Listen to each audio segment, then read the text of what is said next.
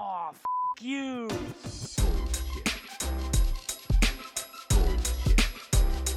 Bullshit, bullshit. Bu- bu- Bullshit. Bullshit. Bullshit. Bu- bu- Bullshit.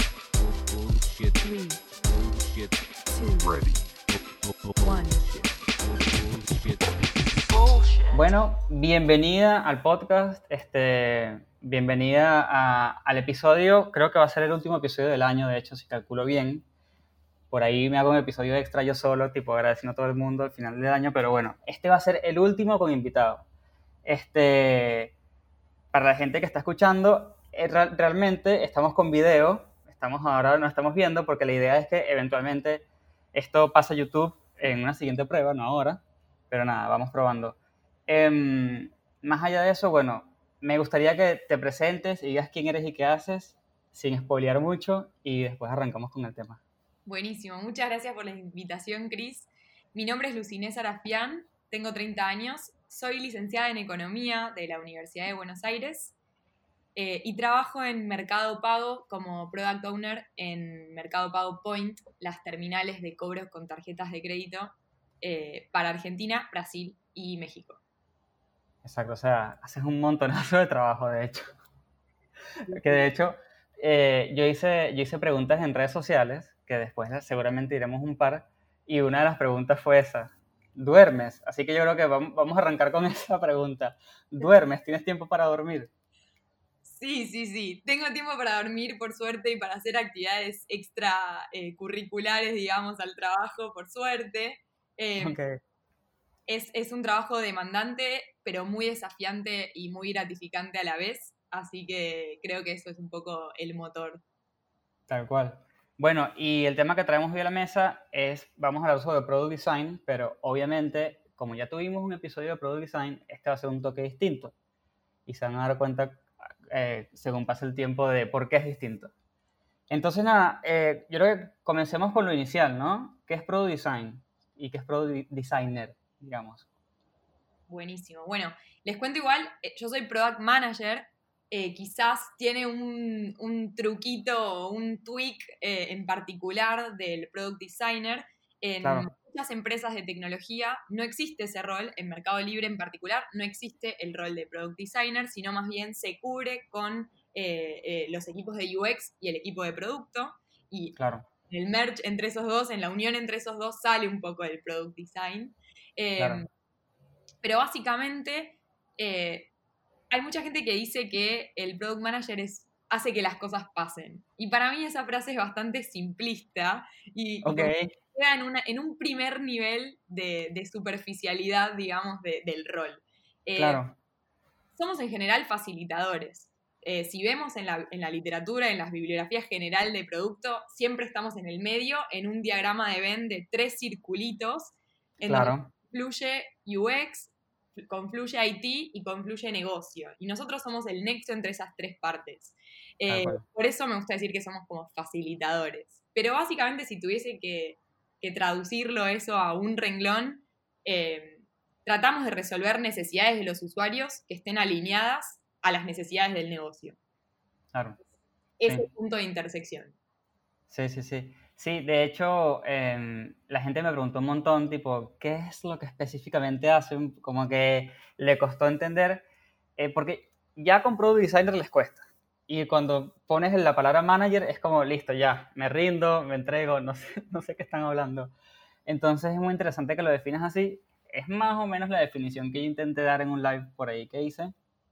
Este, y te hago una pregunta que quizás eh, me hicieron bastante también en el live.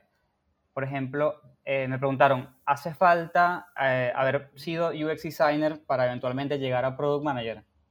¿O, es, o no tiene nada que ver y, y es una ruta que puedes tomar simplemente por gusto? Bueno, eh, creo que lo principal es saber que no existe una carrera oficial de product management. Entonces, en general, cualquier persona que se dedica a hacer este rol es porque, eh, primero creo que tuvo una cuota de curiosidad en tecnología. Claro, y después también creo que tiene una base de formación que le permite eh, traducir esto que les decía, traducir estas necesidades a eh, necesidades de usuarios a necesidades del negocio. Creo Claro. que no es, no, no es lineal, entonces hay muchos product managers que pueden venir del palo de la- del UX y que les interesa acercarse al negocio, a las métricas, Sí. a cómo resolverlas, a cómo unir esas dos piezas, eh, pero no es lineal. Yo, como les dije, soy economista. En Mercado Libre hay mucha gente que viene del palo de la ingeniería, ingenieros industriales que trabajan Claro. en producto. Eh, y creo que también tiene mucho que ver con el tinte del producto que, que- o de la empresa en la que estés queriendo resolver. En el caso de Mercado Pago es una fintech, eh, se dedica a resolver la inclusión financiera de las personas, entonces tiene mucho Claro. que ver con, con- con la, digamos, el, el core es bastante numérico, entonces quizás tiene más que ver con estos perfiles de, de ingenieros, economistas, etc. Pero no Claro. es real y no es requisito, no hay carrera No hay carrera, exacto. universitaria. Exactamente. No hay carrera universitaria. Hay un par de cositas por allí que después vamos a comentar, pero eh, nada, eso más adelante. Este, así que nada, esa es la respuesta básicamente a todo el mundo, porque muchas personas me escribieron diciéndome como que sí, me gustaría ser product manager, pero es que todavía no he conseguido mi primer trabajo de UX, ¿no? Entonces, tienen como ese, esa construcción mental que, que- que está bien, no, no está de to- del todo mal querer tener un poquito de este, experiencia para después irse a product manager, obviamente. Este, pero bueno, ya saben, no, es No, a obligatorio. Si, si quieren, si quieres te cuento un poco, Cris, lo que me pasó a mí. Eh, Sí, obvio. nuevo, yo salí de la universidad con mucha curiosidad en la tecnología, pero la verdad que no sabía de qué se trataba el rol, no lo conocía. Ok. Pero tenía un amigo que trabajaba en Gira, en Atlassian, una empresa eh, ícono de tecnología y Sí, muy, muy asociada a producto, pero él trabajaba en equipos de IT, de tecnología. Eh, ok. y por distintas situaciones me dijo, vos tendrías que ver si te interesa profundizar en el rol de producto. Y yo como, no sé qué es product management, producto, no tengo idea. Pero googleé y entre medio de mi, de mi camino profesional trabajé en una empresa de consultoría de software que me hizo entender un poco qué era esto de traducir una necesidad y llevarla a un producto. Eh, y a partir de ahí tomé un taller de product management de cuatro meses Sí. me encontré con un, un ex compañero que había visto en un taller de emprendimientos y a raíz de eso, él trabajaba en Mercado Pago y me dijo, estamos contratando gente, ¿te interesa? Era parte del jurado que validaba el producto final del curso Claro. del producto. Eh, y me dijo, ¿te interesa? Y a partir de ahí, de nuevo, Mercado Pago hizo como una apuesta en mí porque yo no tenía eh, el rol definido. Y ahí eh, a todos los que nos estén escuchando, eh, los, los empujo a que tomen ese desafío o que tomen Sí, cualquier. obvio. No hace falta tener ningún trabajo previo en UX, ningún trabajo previo en producto. eh, y la verdad que la industria de la tecnología está buscando product managers. Y es Sí, un montón. presente. Un montonazo. Y en este recorrido de, de hacer esa transición y de, de llegar a Mercado Pago, que ya en sí es un logro inmenso, ¿qué es lo que te sorprende haber aprendido en todo este tiempo? Eh, ¿Tienes como algo que te haya llamado la atención? Sí, como les decía antes, como te decía en particular antes, creo que como product manager me, me, me caracterizo por ser una persona curiosa. Y creo que eso es, es una cualidad común entre mis pares, o al menos lo veo. Lo veo. Eh, creo que hay dos cosas que me sorprendió más haber aprendido. La primera es eh, entender cómo funciona una API, una API, sí. bien básico de backend y tecnología y cómo interactúa una API entre productos. Bien. Y por otro lado, y, y esta creo que es un poco más para el público de UX, la va a entender mucho más, eh, es, son los sesgos cognitivos. Y yo, es, yo soy economista, como les decía, había hecho mi tesis eh, sobre eh, economía conductual, economía del comportamiento, y sesgos cognitivos era parte de esa tesis de, de- de grado. Y la Claro. verdad, que a la hora de hacer user research, eh, lo veo todo el tiempo, a la hora de, de- de, no sé, mostrar en una pantalla un primary CTA o un secondary CTA, o sea, entiendo, entiendo eh, cómo se traducen esos sesgos cognitivos a una pantalla y a una experiencia. Creo que Claro. esas dos cosas fue lo que más me sorprendió, aprender y aplicar las dos cosas. Y paso a interrumpir un segundito este episodio, solamente para recordarles que La certificación como Product Manager en Creana comienza el 4 de enero y aún tienen chance de inscribirse. Eh, el link está en el episodio y en mi video todo el tiempo, obviamente.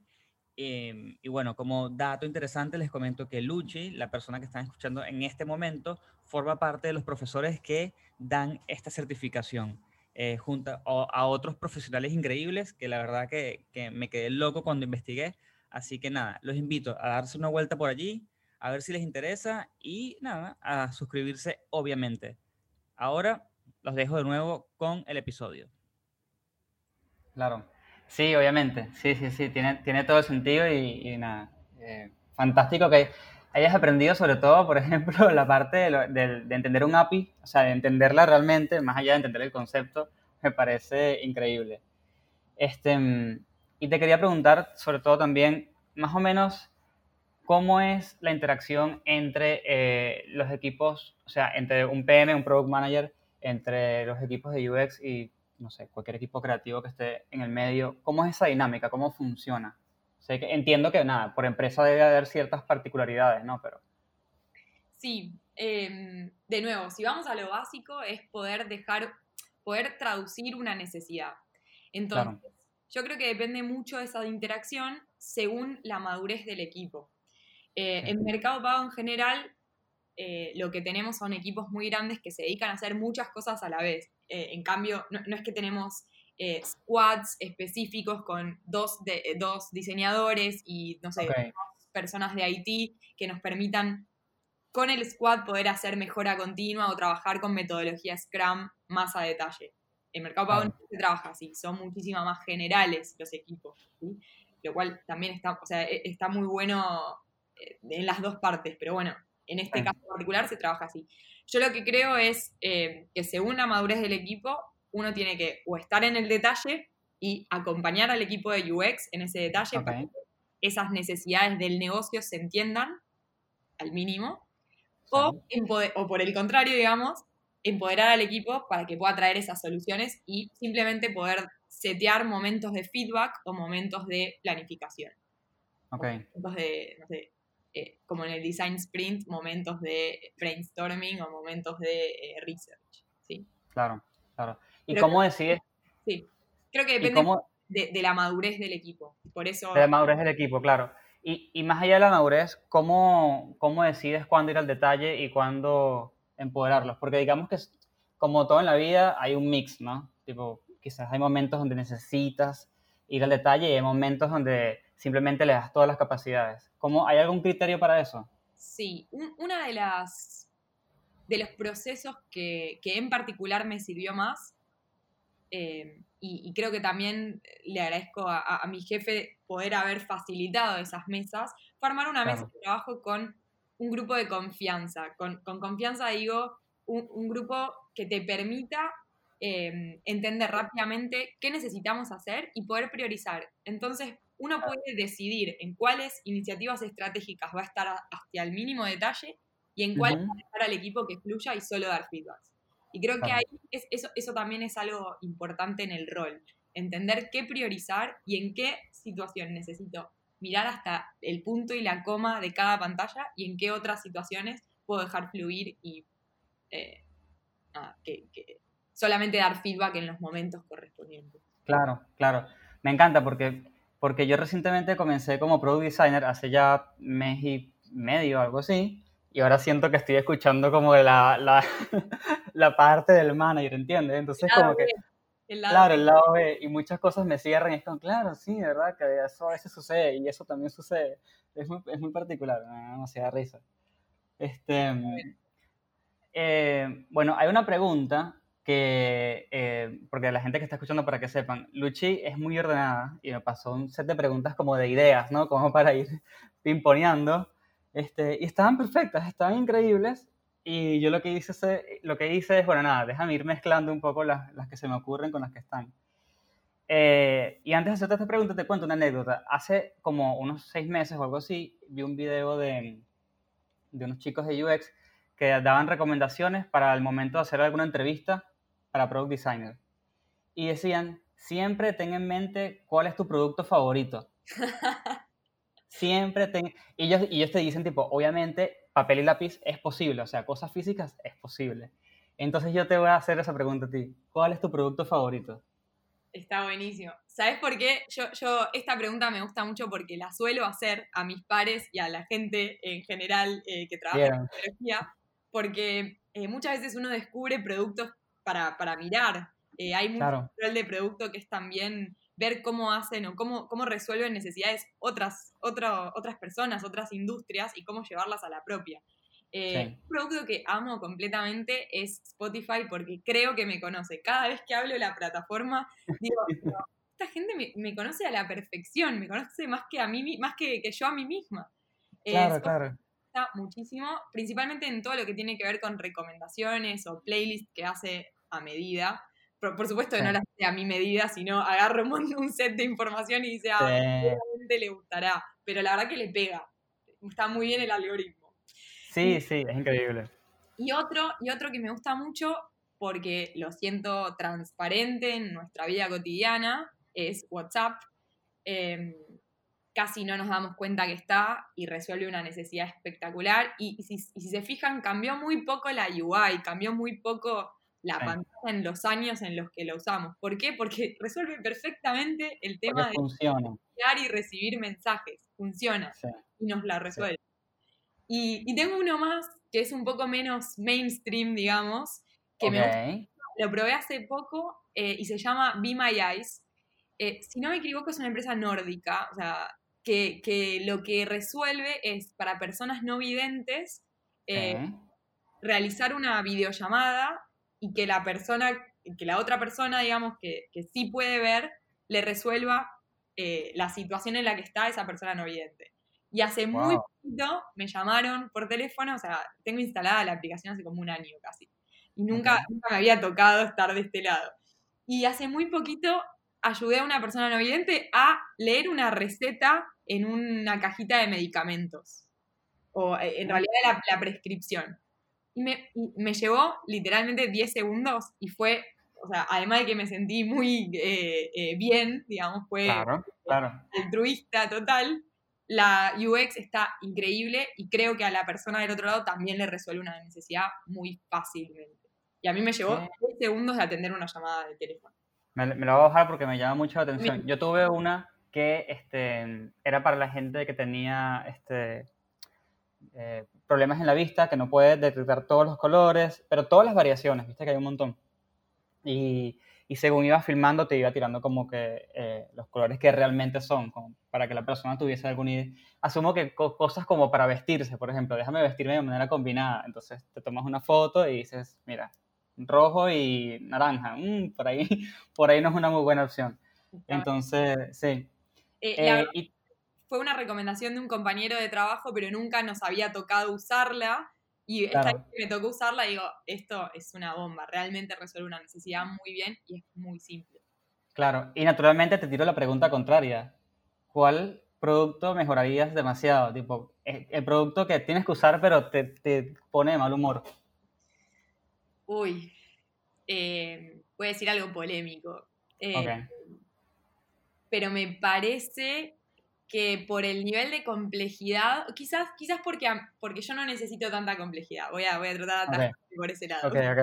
Me parece. Me parece que Gira, justamente, la herramienta de tableros de Kanban, es eh, en, en algunos sentidos muy compleja para resolver una necesidad tan simple de manejo de equipos multidisciplinarios. Eh, Sí, en, mi, en mi perspectiva, en mi visión, la verdad. Claro, sí, todo esto obviamente es desde tu punto de vista, desde la forma como usas las cosas y todo esto. esto eso, eso queda bien claro. Este, pero bueno, ya volviendo un poco más a la parte seria, eh, te hago una pregunta también que, que quizás la gente este, se pregunta un montón, que es, ¿qué, qué tan valioso es, qué, ta- qué tan valiosos son mis conocimientos técnicos, ¿no? Tipo, ¿qué tanto tengo que eh, prepararme técnicamente o, o no, digamos? Bien. Yo creo que para comenzar en el rol de producto no hace falta conocimientos técnicos. Eh, Ok. sí son un... Sí es esperable ir aprendiendo en el rol. Eh. Principalmente porque nosotros somos quienes eh, priorizamos las iniciativas Y muchas veces en esas priorizaciones lo que toca hacer es desafiar estimaciones de los equipos de tecnología. Entonces, para poder desafiar estimaciones, uno tiene que saber cuánto tiempo aproximadamente cree que lleva una tarea u otra. Eh, Claro. Y creo que no es importante para un, un momento incipiente en el rol, pero sí es importante a medida que uno crece en el rol. Eh, y es como esperable ir aprendiendo un poquito más. No es Claro. obligatorio ni, ni mucho menos. Realmente no, conozco pocos eh, product managers que tienen conocimiento técnico profundo, pero eh, realmente está bueno y, y cre- y creo que eh, nos hace crecer en el rol y nos hace elevar un poco más la vara de la calidad incluso. claro, claro. ¿Y, y te parece que eh, ese, ese aprender rápido, ese aprender constante, es lo más difícil del rol de Product Manager? ¿O, o es otra cosa? Mm, No, creo que en este mundo tenemos, o sea, creo que la plasticidad para aprender la vamos a tener que aprender ahora o más adelante porque cambia todo Sí. muy rápido, en particular en tecnología mucho más. Entonces creo que eso, eso lo doy por sentado que va a suceder. Pero creo que lo más difícil es eh, eh, alinear a toda la gente con la que trabajamos, lo que se llaman los stakeholders. Eso Claro. es lo más difícil del rol. Eh, principalmente porque tenemos que estar todo el tiempo, o sea, tenemos que ser muy buenos Ujú, comunicando. Comunicando Claro. ideas, comunicando esto, esto que les decía, comunicando estimaciones, comunicando si algo se, no se puede realizar, comunicando cuando algo sí se puede realizar, pero en otros tiempos. ujú. Eh, y un poco, digamos, como administrando escasez, que puede ser escasez de tiempo, escasez de recursos, escasez de, de recursos, digo, monetarios o de recursos en recursos humanos, o sea, gente Claro. para realizar el, proyecto.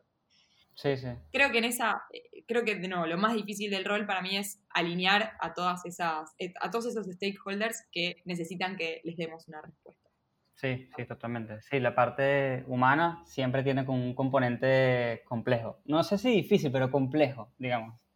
Este, y bueno, más allá de eso, eh, no sé, ya la gente obviamente habrá escuchado eh, un poco la definición del rol, las responsabilidades, tus productos favoritos, un montón de cosas.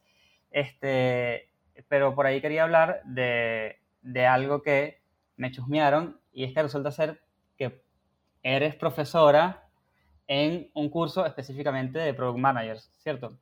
Así es. eh, y como decíamos antes, eh, producto no se estudia en una carrera universitaria. Entonces, todos estos contenidos, en mi caso, en Creana, eh, y Creana, la plataforma de e-learning, digamos, se alineó con la Universidad Tecnológica de Perú para sacar este microdegree de Product Management. eh, con profesores internacionales, eh, product managers de Facebook, de despegar.com, de L'Oreal y bueno, en mi caso es Mercado Libre. Eh, y la verdad que está muy bueno porque hay poco contenido en español, eh, así que lo recomiendo muchísimo. Eh, son eh, seis módulos de diferentes temas del rol de producto que sirven Ujú. muchísimo para personas que quieran empezar en este, que- o que quieran indagar en el rol y, y- y prepararse para, por ejemplo, aplicar a un trabajo de producto. En mi Claro. caso sucedió algo muy similar. Yo tomé un taller de estas características, pero presencialmente. Eh, así- Ah, qué bien. y, y a partir de ahí surgió todo. Así que recomiendo eh, tomar esto, estos cursos porque nos dan también una noción de, de qué se trata todo esto, ¿no? Sí, te preparan además. Sí, de hecho, esas fueron unas preguntas que me hicieron a mí. Ah, Chris, pero yo me hago un curso, una certificación y ya puedo comenzar como Product Manager. Y mi respuesta a eso fue, porque obviamente no habíamos hablado todavía nosotros, era de, sí, obvio, o sea, existe el Product Manager Junior, o sea, no tienes que llegar específicamente con todas las armas a- eh, en la caja de herramientas. Este, es aceptable ir aprendiendo y subiendo como en cualquier otro rol. Sí, tal cual. Y además, eh, de nuevo, como estos roles no se estudian, hay mucho de, eh, eh, de aprender on the job. Lo que se llama on the job es, voy a estar el- todo, el todo este tiempo aprendiendo y trabajando a la vez.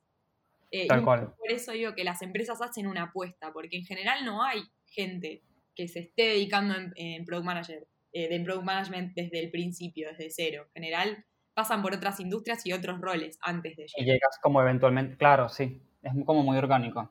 Sí. Bueno, y nada, obviamente a la gente que está escuchando, eh, si revisan mi bio o revisan la descripción del episodio, van a ver un link al, al curso eh, donde van a obtener un 10% de descuento. Lo que sí es que el curso eh, comienza el 4 de enero y las inscripciones, si no me equivoco, son hasta el 3 de enero. Entonces, eh, nada, denle una mirada, chusmelo, me preguntan a mí, le preguntan a Luchi sin ningún problema. Este, en plena Navidad le dices, jojojo, ¿cómo están? Tengo una pregunta. Es un gran Este- regalo de Navidad, autorregalo de Navidad. Es un autorregalo de Navidad increíble. Y bueno, ahora sí me gustaría pasar eh, rapidito porque veo que el tiempo pasó muy rápido por algunas preguntas que teníamos en redes sociales, que la gente nos dejó un montón de preguntas de redes sociales. que estoy seguro que algunas las cubrimos y otras no. A ver, Buenísimo. las tengo por acá. Eh, estoy buscando rapidito, aquí está. Veamos. Bueno, cómo llegó a ese puesto, eso ya lo, lo- lo hablamos un montón. Eh, hay alguien que preguntó una pregunta súper importante y, y me llamó la atención, que es procesos de trabajo en un equipo de UX grosso. Tipo, claro, la gente no sabe muy bien cuál es la diferencia entre un- una empresa mediana, digamos, y una empresa gigante como lo es Mercado Libre. Bien. Bueno, hay, hay mm, cosas que están resueltas, como por ejemplo eh, todo lo que es la UI, digamos, los componentes en general. Hay una librería de componentes eh, que, que, digamos, todos, todo el equipo de UX puede utilizar y conoce y, y- y puede, digamos, buscar.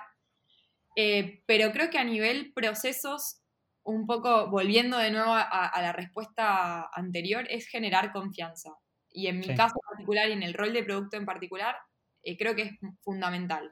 Porque generando esa confianza, uno después puede, como decía antes, empoderar y delegar esos, esos procesos de trabajo para volver, para, para solamente, digamos, tirar una necesidad, o sea, expresar una necesidad eh, a nivel user story, a nivel roadmap, a nivel épica, cualquier nivel de, de desagregación de eso, y luego volver, dar feedback, pulir esa idea, pulir ese trabajo inicial y eh, continuar con el desarrollo. Creo que eso es súper importante. En Mercado Libre en particular, las decisiones en general tratan de tomar, se tratan de tomar bottom-up, o sea, de, de- de los equipos Desde abajo hacia arriba.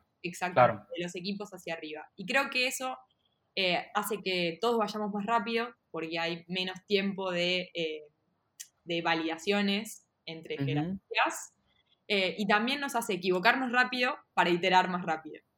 Y creo que eso es Sí, fundamental en procesos de trabajo, en, en tecnologías incipientes y, y en, bueno, en, en particular en la industria del fintech. totalmente. Y ya como última pregunta de, de la parte de Instagram, alguien dice, ¿qué tan acertado llegan a ser los procesos de ideación en el team a la práctica con el user? Bueno, es bastante colaborativo y depende, depende de los equipos, la verdad. Eh, de nuevo, no, no tenemos un manual y no estamos regidos por una metodología que sea cross compañía. Ok, eso, digamos, tiene cosas buenas y cosas malas. Cada uno elige su propia aventura para desarrollar ese proceso Sí, de a, la práctica. Lo que sí puedo decir es que, en mi experiencia, lo, lo- lo más fácil o lo más eh, rápido fue tratar de subir gente al barco rápido, desde temprano, desde la necesidad inicial. Entonces, si los stakeholders son el equipo de marketing o el equipo de negocio o el equipo de operaciones, bueno, que se siente a la mesa cuando nosotros estemos creándolo y que dé feedback desde el principio, o que en realidad no dé feedback, que, que nos ayude a, entender la necesidad desde el principio. Si nosotros claro. entendimos bien la necesidad, luego nos podemos dar vuelta rápido, crear y volver a esos mismos equipos o a esa misma mesa para pedir feedback. ¿Entendimos que esto está ok? Bueno, vamos a ir más rápido de, esa- de ese modo. Me Eh, encanta. al menos en mi experiencia, eso fue un aprendizaje y creo que en, en algunos procesos en particular los tomo de esa forma. Qué bien. Y bueno, al inicio del episodio yo dije que era un episodio distinto, un episodio que tenía una sorpresa, y es que este es el primer episodio con público. Eh, si quieres, este, eh, Lucila, te, te desmuteas. Hola, ¿qué tal? Este, nada, es un episodio con público. La idea es eventualmente traer, no sé, cuatro o cinco personas a la vez y que estén mientras grabo. Y aparte, al final, tengan la oportunidad de hacer un, un par de preguntas, si es que tienen preguntas. Así que nada, paso, digamos, a un pequeño Q&A con, con Lucila, a ver si tienes alguna duda o quieres ahondar en algo que hablamos. Sí, mira, justo lo último que, que dijo Luchi, me gustaría saber cómo manejan los conflictos que pueden generarse eh, con el área de marketing o, o con los intereses del negocio y los, inter- los- las necesidades de los usuarios. ¿Cómo suelen manejar eso? Em, sí, te- voy, a, voy a cambiarte la palabra conflicto por intereses. Básicamente, Claro. todos nos movemos, en, en las compañías nos movemos todos por intereses. Algo también que nos llevó a buenos procesos fue poder compartirnos entre nosotros nuestros objetivos del año. Entonces, primero, bueno, obviamente tener un roadmap que nos alinee a todos como equipo y saber en qué momento vamos a tener algún lanzamiento, en qué momento, a grandes rasgos, ¿eh? no, no, no en el detalle mes a mes quizás, sino más bien en quarters, ¿no? En cuatro trimestres. Em, eso en primer lugar. Con un roadmap bien alineado entre stakeholders es mucho más fácil después traducir eso a objetivos personales, de carrera, de desarrollo personal. Y después esos de desarrollo personal conviven también con objetivos de negocio, obviamente, del plan de la compañía, del plan anual de la compañía. Entonces, creo que compartirnos esos planes entre equipos y entre líderes, si querés, eh, fue lo que hizo que no existieran tantos esos conflictos de intereses. Entonces, si nosotros sabemos que la prioridad uno va a ser, no sé, por decir algo, eh, el mercado mexicano, listo, no hay discusión cuando venga el equipo de marketing de Argentina a discutirme algo porque sabe que si prioricé entre el mercado mexicano es porque ya todos habíamos convalidado esa priorización. Esto sucede, al menos en Mercado Pago, de nuevo, eh, con equipos corporativos. El, el caso de producto y negocio, nosotros somos equipos corporativos en don- en- eh, que trabajamos no solamente para un país, sino para varios. Entonces, tenemos que hacer estas, damos estas discusiones en nuestro día a día. Pero cuando esos roadmaps están alineados y esas prioridades están alineadas, es mucho más fácil discutir. Eh, Claro. Las discusiones son más ricas. ¿sí? Sí, totalmente. Y bueno, Lucila, no sé si tienes alguna pregunta o comentario, to- todo es válido. Nos vas diciendo por acá qué tanto tienes en, el bolsillo y así vamos viendo qué hacemos. Sí, no, principalmente era eso, porque siempre me, me queda la duda de cómo es que se maneja la relación entre eh, los departamentos de, de marketing con el de UX. Y, y nada, esa, esa era mi duda. Eh, también después, saliendo un poco de, del- de esto, quería preguntar eh, ¿cómo, cómo encaran el, el análisis de la competencia cuando están creando un producto nuevo? Buenísimo, buenísima pregunta. Eh, hacemos benchmark competitivo, que es en realidad justamente eso, analizar la competencia y revisar qué features tiene, cómo resolvió ciertas necesidades, etc. Y también hacemos benchmark eh, de otros productos. Porque, ¿qué pasa? En, un- en- en mercados en donde no está todo eh, desarrollado, muchas veces tomamos ideas de otros productos, eh, aunque Claro. no estén resolviendo la misma necesidad, pero la forma en la que lo hacen eh, nos sirve. La verdad es es un proceso constante, no te digo que lo hago, en, un momento del año, sino que estoy todo el tiempo, o sea, no sé, estoy suscrita a newsletters de la competencia, a los canales de YouTube, a, no sé, me compro sus productos para que me lleguen los journeys, o sea, es, es, es un proceso que vas a tener que hacer durante todo el año. Tengo un momento del día en el que mi, mi, hábito es revisar las landings de la competencia, a ver si cambió algo de los precios, si cambió, y la verdad que, bueno, los grupos de WhatsApp, los grupos de Slack entre los equipos también hacen que esa información fluya mucho más rápido. Eh, Ah. entonces podemos también repartirnos esos análisis o repartirnos eh, esas compras de productos de la competencia eh, y cada uno va a estar atento y compartirle al otro lo que, lo que vio. Buenísimo, gracias. Yo quería recordarle a las personas eh, nuevamente que en mi video tienen el descuento al curso de Creana, que está buenísimo. Yo, de hecho, este, creo que lo voy a hacer, creo que me voy a apuntar. Me parece que está súper bueno, sobre todo porque eh, realmente me interesa. es mucha casualidad, ¿no? no me acuerdo quién le comenté, mucha casualidad que justamente llegué a Product y de repente Creana me contactó con esto y es como que me explotó la cabeza. Así que ando súper feliz con eso. Este, gracias a Lucila por ser la, la primera en experimentar el QA este que estamos eh, aprendiendo en- aquí en el podcast. Y gracias a, a Luchi por, por haber estado conmigo eh, nada, grabando el episodio. Muchas gracias, Cris. La verdad que es importantísimo tener estos espacios en, en español eh, que, Sí. que junten a las comunidades. Eh, de mi lado, no solamente agradecerte, sino también decirte que cualquiera de tus oyentes que quiera ponerse en contacto conmigo, siempre Mercado Libre está abierto a contrataciones. Eh, así que me pueden buscar en LinkedIn, en LinkedIn como Lucinés Arafián, eh, y me escriben. Siempre estoy atenta a, a conocer gente de- del rubro. Eso está Buenísimo, sí. Más red. Tal cual, tal cual. Aparte, yo siempre le digo a, a los oyentes que vayan y le escriban al invitado por LinkedIn y le hagan todas las preguntas porque para eso está. Para eso el invitado está acá y créanme que todas las personas que vienen para acá son personas que les gusta compartir conocimiento, les gusta responder consultas. Eh, aquí creo que ningún invitado me ha dicho, no, no, que no me molesten. Así que aprovechemos que creo que somos una, una disciplina así, de esa manera. Somos una disciplina que nos encanta compartir y eso es mega valioso.